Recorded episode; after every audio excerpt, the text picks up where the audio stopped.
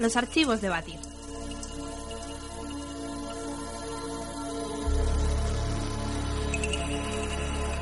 En Coatzacoalcos, probablemente en la actual Veracruz, nació la protagonista de esta noche hacia el año 1502. Su nombre era Malimali Tenepal, aunque la historia siempre la recordará como la Maliche o Doña María.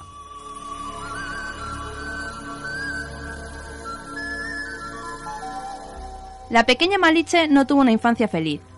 Tras una serie de derrotas, su padre tuvo que pactar una rendición con el enemigo. Normalmente se enviaban tributos además de soldados y armas. Sin embargo, según la tradición, una de las hijas del rey perdedor debía de ser entregada a su enemigo.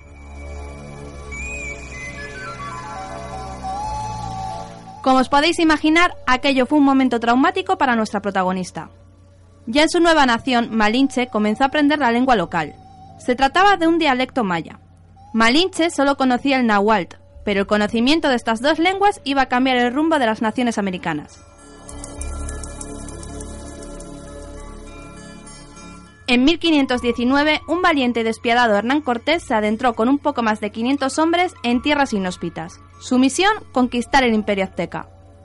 Al poco de llegar a las costas americanas, las batallas se fueron sucediendo. Los pueblos lucharon con valor en los campos de batalla, pero las armas de fuego y los caballos fueron determinantes. Tras las continuas derrotas, aquellos pueblos pactaron una alianza con los españoles. Cortés no solo recibió un gran número de soldados, además de provisiones. Malinche y un grupo de esclavas también fueron regaladas. Todas fueron bautizadas y Cortés las repartió entre sus hombres.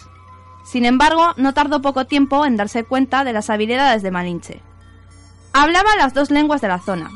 Con la ayuda de Jerónimo de Aguilar y de nuestra protagonista, ahora llamada Doña María, los españoles fueron capaces de comunicarse con los nativos.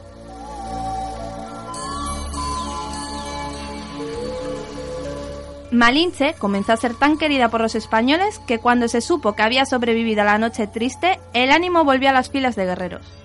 Tras la conquista de México, Malinche tuvo un hijo con Cortés, pero eso no impidió que éste le buscase un nuevo marido.